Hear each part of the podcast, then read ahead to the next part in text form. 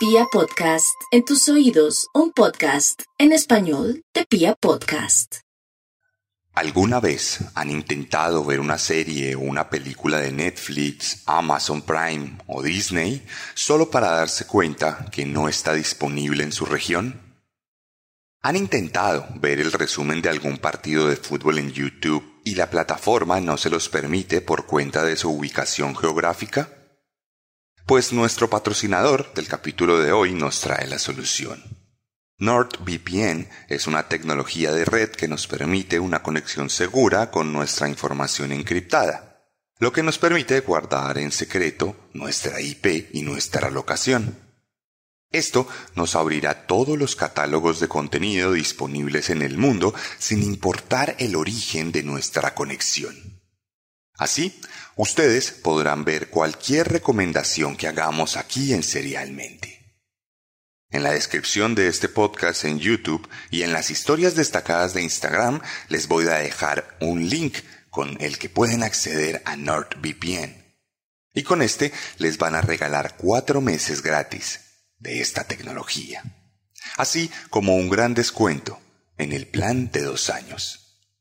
Anímense y no se pierdan ninguna de nuestras recomendaciones.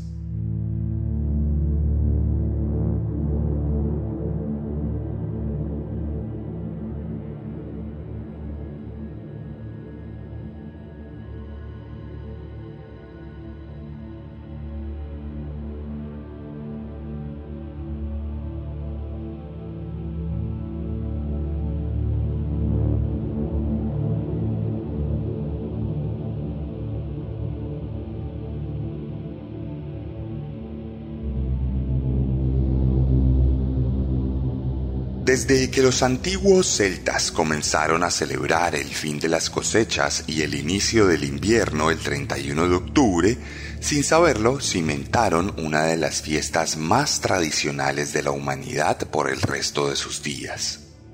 Los celtas crearon una celebración llamada Samhain y creyeron que durante este día especial la frontera que dividía a los vivos de los muertos se hacía mucho más estrecha por lo que nuestros seres amados en la eternidad venían y nos visitaban, convirtiendo al último día del mes en una fiesta pagana.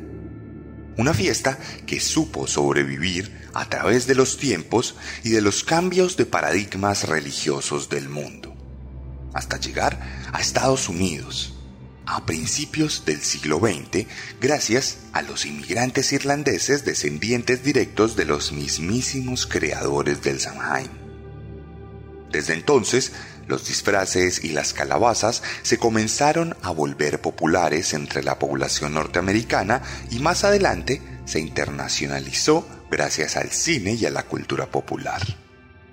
Hoy todos celebramos disfrazándonos, embriagándonos y pidiendo dulces conmemorando, sin saber, el inicio de la época más muerta del año. Sin embargo, hay otros que celebran esta fecha con ritos satánicos y actos ignominiosos que aterrorizan a los más incautos. La veneración de los demonios milenarios y de dioses de otras religiones se ha hecho manifiesta a través de escenas del crimen descrestantes que han llenado las portadas a través de los años. La violencia también se ha sabido celebrar a través de sectas y ceremonias sangrientas que manchan de rojo los cantos inocentes de los niños y las fiestas etílicas de los más grandes. Bienvenidos a la vigésimo cuarta entrega de Serialmente en su tercera temporada podcast con contenido muy gráfico.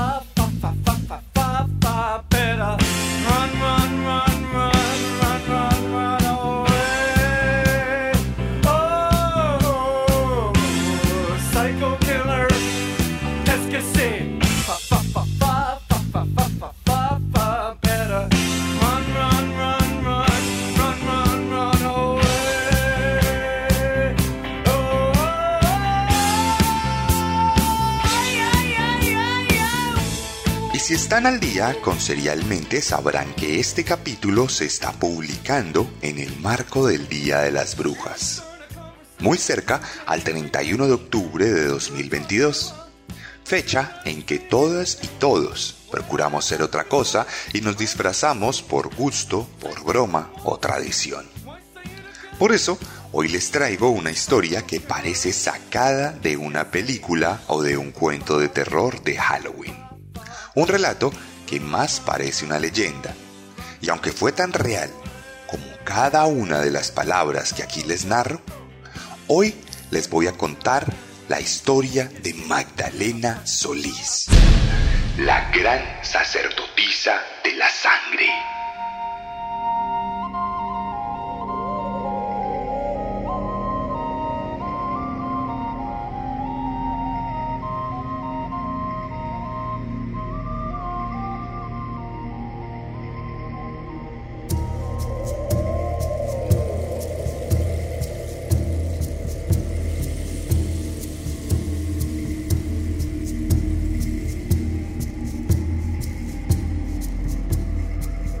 Tal como pasa con las leyendas, esta historia tiene un origen incierto. Hoy es un capítulo distinto, porque como no me había pasado casi nunca desde que comenzó serialmente, no encontré prácticamente ningún tipo de información profunda sobre la protagonista de hoy. Sin embargo, fue una de las más votadas por ustedes en el marco democrático de esta temporada, por lo que tenemos que adaptar el formato de serialmente para ustedes. Magdalena Solís nació en una fecha misteriosa entre los años 30 y los años 40 en el estado mexicano de Tamaulipas, al norte de aquella tierra azteca que alguna vez poblaron tribus indígenas que alimentaban la ira de sus dioses de formas que hoy consideraríamos criminales, y que dieron pie a la formación de historias de terror en un país que hoy en día sigue padeciendo el derramamiento de sangre. Magdalena, como ya sabrán imaginarse y como pasa casi siempre con las historias de terror de México, nació en el seno de una familia absolutamente sumida en la pobreza. Sus padres rayaban la línea de la miseria, por lo que no tenían ningún medio para alimentar a sus hijos. A duras penas podían brindarle un techo informal y paupérrimo y claramente no había ningún tipo de comunidad o acceso a derechos básicos como la salud o la educación.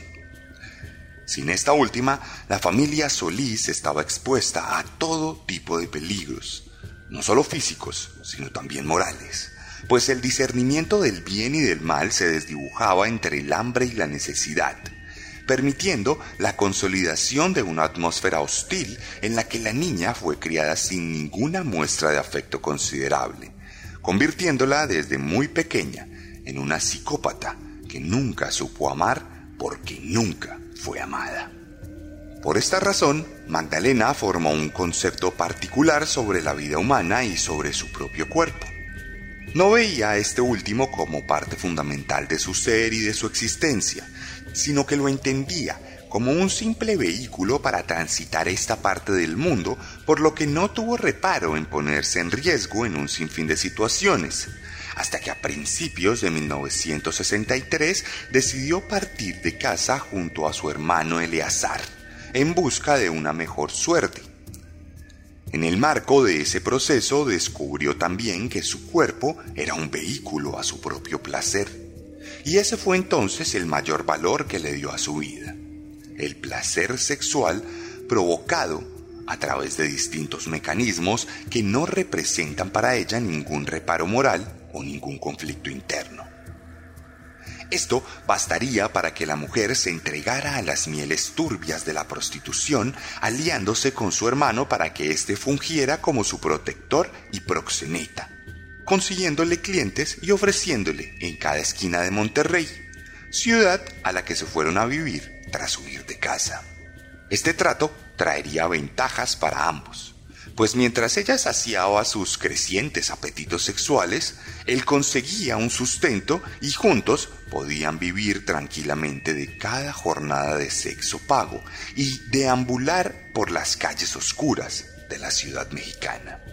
Mientras tanto, a 41 kilómetros de allí, otra forma del mal se gestaba.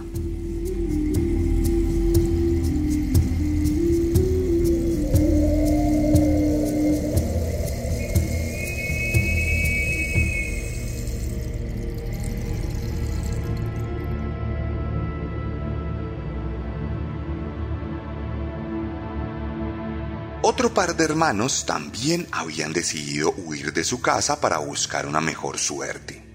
Se llamaban Santos y Cayetano Hernández. Eran dos jóvenes con una formación básica que detestaban el trabajo honesto y que siempre estaban buscando la manera de lucrarse mediante la implementación del menor esfuerzo. Entonces, tras mucho pensarlo, se les ocurrió un plan que creían completamente infalible.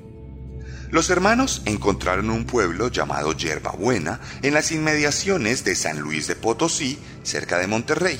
Era una localidad diminuta rodeada de cultivos y de tierra que contaba apenas con poco más de 50 habitantes y que debido a su tamaño nunca había sido tenida en cuenta por el Estado, razón por la cual, para la época, no contaba con iglesia ni con ningún centro de estudio. Por esto, su población ingenua estaba a la deriva y no tenía ningún contacto real con el exterior. En este marco, los hermanos Hernández estudiaron a sus víctimas y se percataron de cuán vulnerables eran. Al no tener iglesia, estaban completamente ansiosos por una verdad metafísica que le diera sentido a su existencia. Al no tener educación y ser analfabetas, no habían construido ningún tipo de criterio por lo que eran vulnerables a cualquier estímulo externo que estuviera medianamente estructurado.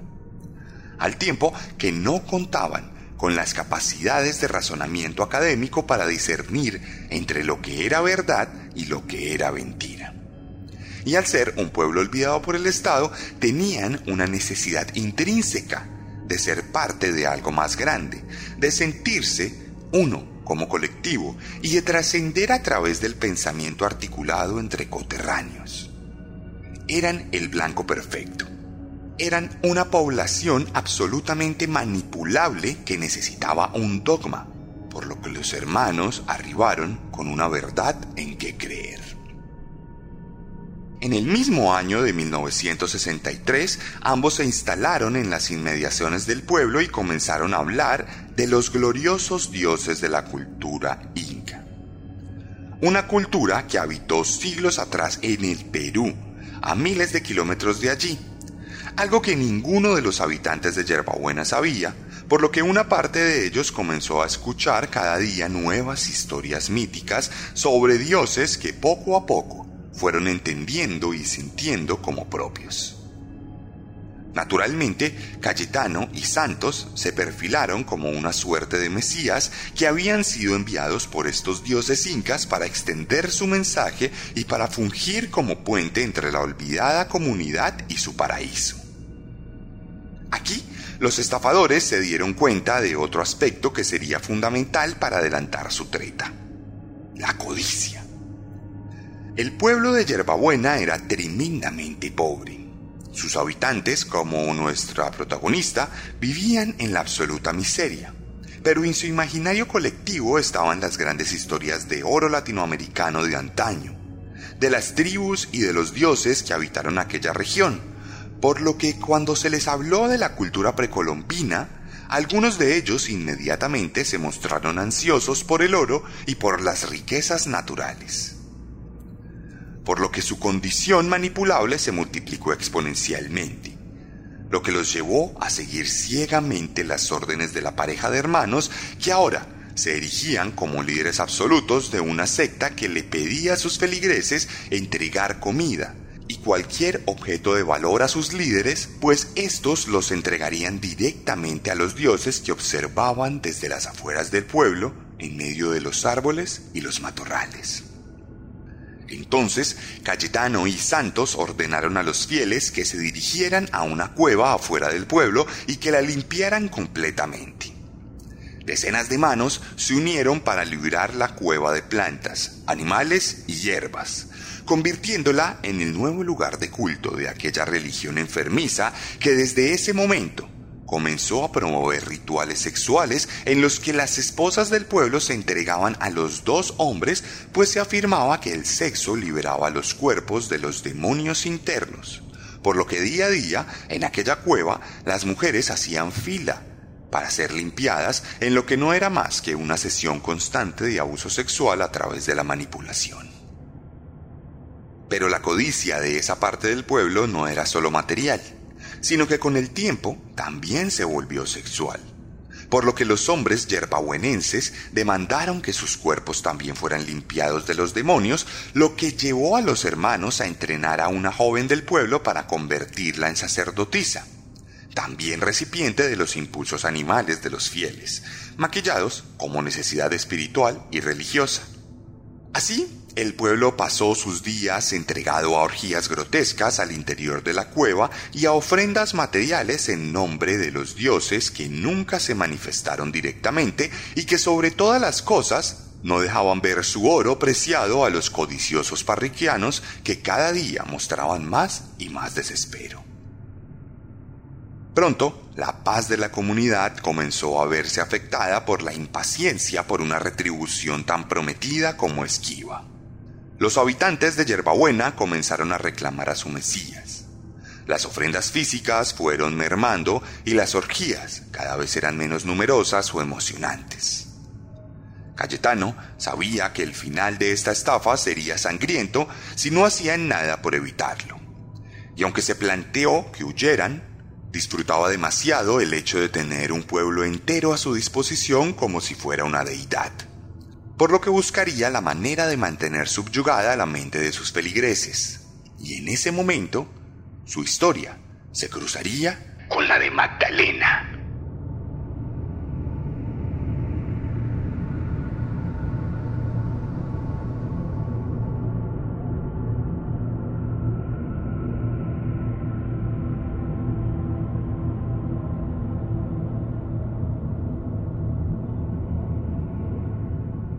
Un día, Cayetano dejó encargado a su hermano y se dirigió a Monterrey en busca de un tesoro particular, el cual encontraría en las calles más putrefactas de la ciudad.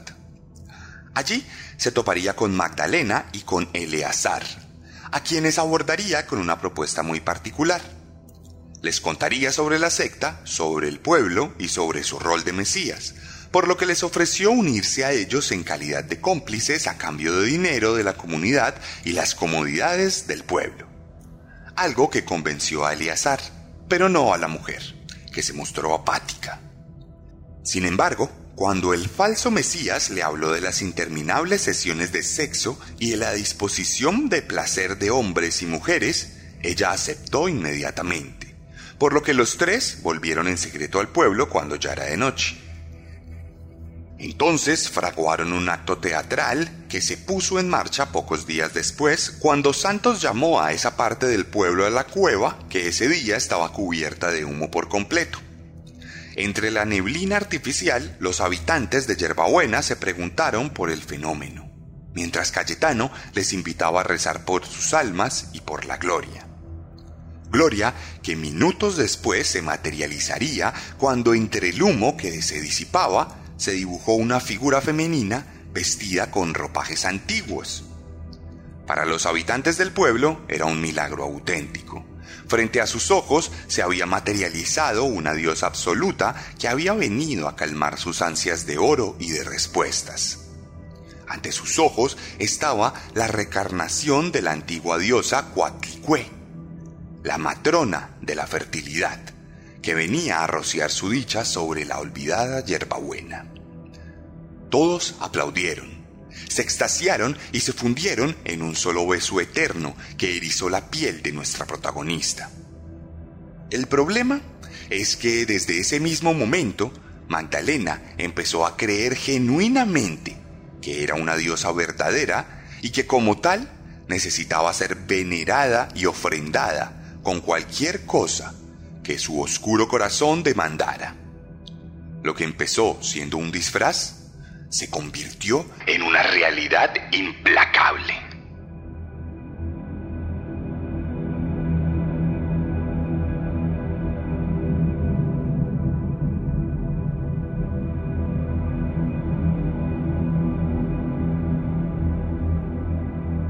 Cuando Magdalena se volvió la nueva jefa del culto, los ritos sexuales adquirieron un carácter mucho más siniestro. Acompañando el sexo, empezó a verse en el lugar un cuenco con sangre de pollo y hojas de marihuana que era repartido entre los fieles cada día y que servía como un cáliz especial que brindaba supuestos poderes a los participantes de la iniciación. Esto calmó los ánimos de la comunidad por un tiempo. Sin embargo, pasadas unas semanas, las quejas volvieron a aparecer. Aunque el sexo con sangre era novedoso, el oro seguía sin ser visto, por lo que dos miembros de la comunidad se hartaron de la dinámica de abuso y comenzaron a quejarse en público y a planear su huida del lugar. Pronto fueron delatados por la misma comunidad y llevados ante la presencia de Magdalena, quien no dudó un segundo en condenarlos a muerte por su insubordinación. En ese mismo instante, y ante la palabra de la diosa, toda la comunidad se lanzó sobre ellos y los linchó, destruyendo sus cuerpos frente a los ojos de la mujer que disfrutaba de ver cómo seres humanos mundanos hacían caso a sus deseos sin ninguna consideración. Entonces, cuando el espectáculo de muerte finalizó, ella se arrodilló ante uno de los cadáveres tumefactos y probó su sangre sintiendo éxtasis tremendo, por lo que ordenó que comenzara una orgía sobre los cuerpos de los recién asesinados, dando un paso del que la comunidad jamás volvería. Desde entonces, la secta sacrificaba periódicamente a uno de sus miembros, por lo general el más escéptico para el momento, y lo ofrecía como un tributo a la diosa que daba órdenes. Estos asesinatos, sin embargo, no eran tan desorganizados como los dos primeros, y se convirtieron más bien en ceremonias de sacrificio en las que en la mayoría de ocasiones la misma Magdalena adelantaba la ejecución ante los ojos extasiados de su hermano y de los otros líderes de la secta que se dejaron llevar por la encarnación de la diosa que ellos mismos fabricaron. Para ese momento, las orgías se habían convertido en sesiones propias de una película de terror. Los cuerpos de los sacrificados eran mutilados, quemados y desangrados para alimentar a toda la comunidad que celebraba manchada de rojo escarlata mientras se penetraban unos a otros con Magdalena en medio quien comenzó a extraer los corazones de sus víctimas mientras afirmaba que el cuerpo humano era el único alimento digno de los dioses y que sólo así permanecería con vida junto a sus mesías y aliados, los compañeros de su banda. Este pandemonium dantesco duraría por cerca de seis semanas, en los cuales por lo menos otras cuatro personas fueron asesinadas a manos de la gran sacerdotisa de la sangre. Así, la vida de esta comunidad diabólica y hematofílica continuaría en total impunidad, hasta que sus crímenes saldrían a la luz.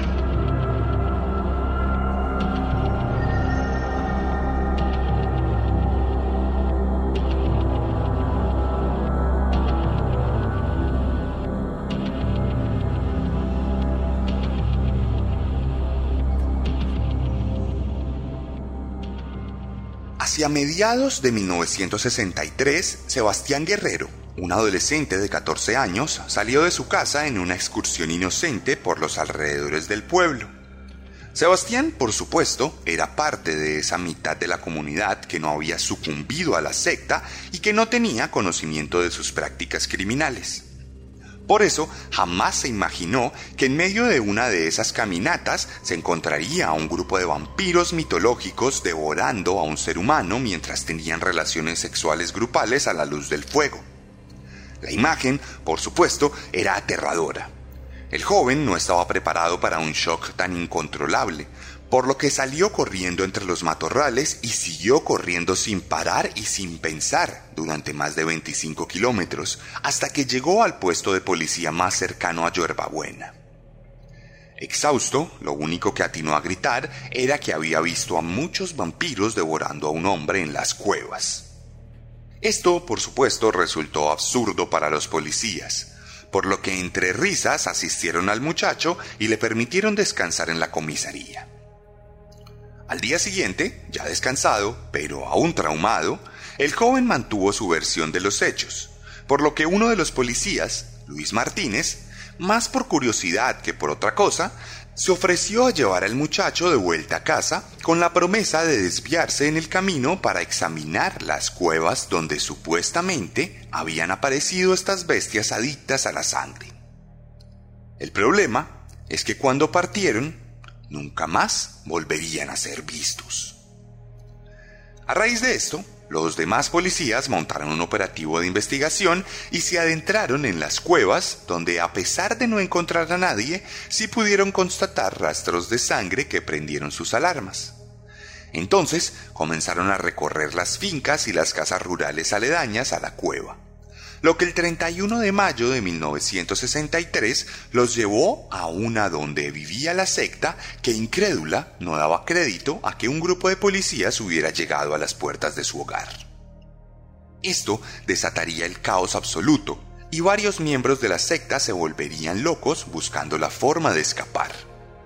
En ese momento, uno de ellos sintió que necesitaba de sus mesías y semidioses para protegerse por lo que obnubilado se acercó a Cayetano Hernández y lo asesinó para descuartizarlo y usar una de sus extremidades como amuleto para evitar ser capturado. Santos, mientras tanto, tomó un arma de fuego y se resistió al arresto para luego caer abatido por varios impactos de bala que acabaron con su vida y que le recordaron que no era más que un mortal.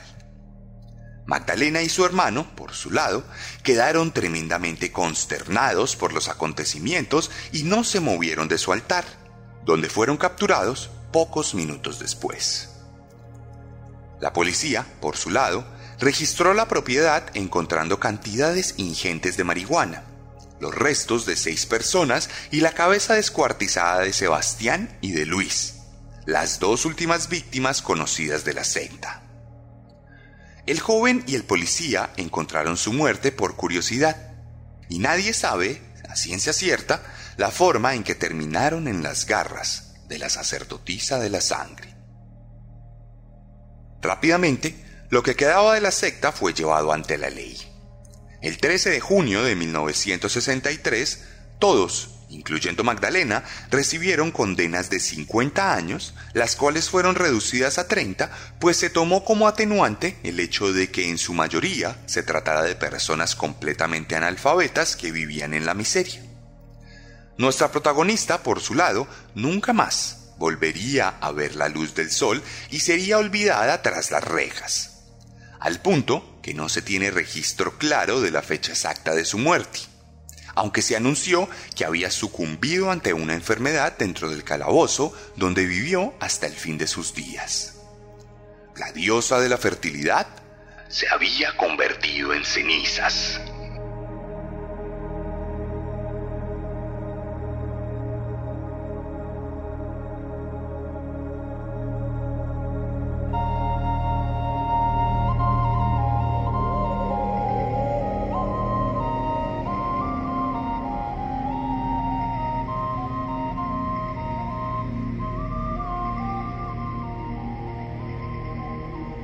Hoy en día, Yerbabuena ya no tiene 50 habitantes, sino unos 150. El Estado llegó al pueblo, construyó una estación de policía, una iglesia y una escuela. El índice de analfabetismo, que era de casi un 100% hace 60 años, hoy en día se ha reducido a un 2% aproximadamente. Todo el pueblo se volcó a adorar a Jesucristo y asisten religiosamente a la iglesia cada domingo. A casi nadie le gusta hablar de lo que ocurrió en las cuevas cercanas al pueblo, y ya todos tienen claro que los incas son de Perú y no de México. La gran sacerdotisa de la sangre se convirtió en una leyenda urbana, un cuento para aterrar a chicos y grandes. También se volvió la inspiración de una banda de música psicodélica de Bélgica que eligió llamarse igual que nuestra protagonista y cuyas dos canciones que encontré en internet les voy a dejar en mis historias destacadas de Instagram. Por lo pronto, este 31 de octubre, los niños yerbabuenenses se disfrazarán de la misma manera en que lo hizo décadas atrás Magdalena. Jugarán a ser lo que no son durante una noche y elevarán cantos e himnos al unísono para obtener lo que más desean. Un puñado de dulces.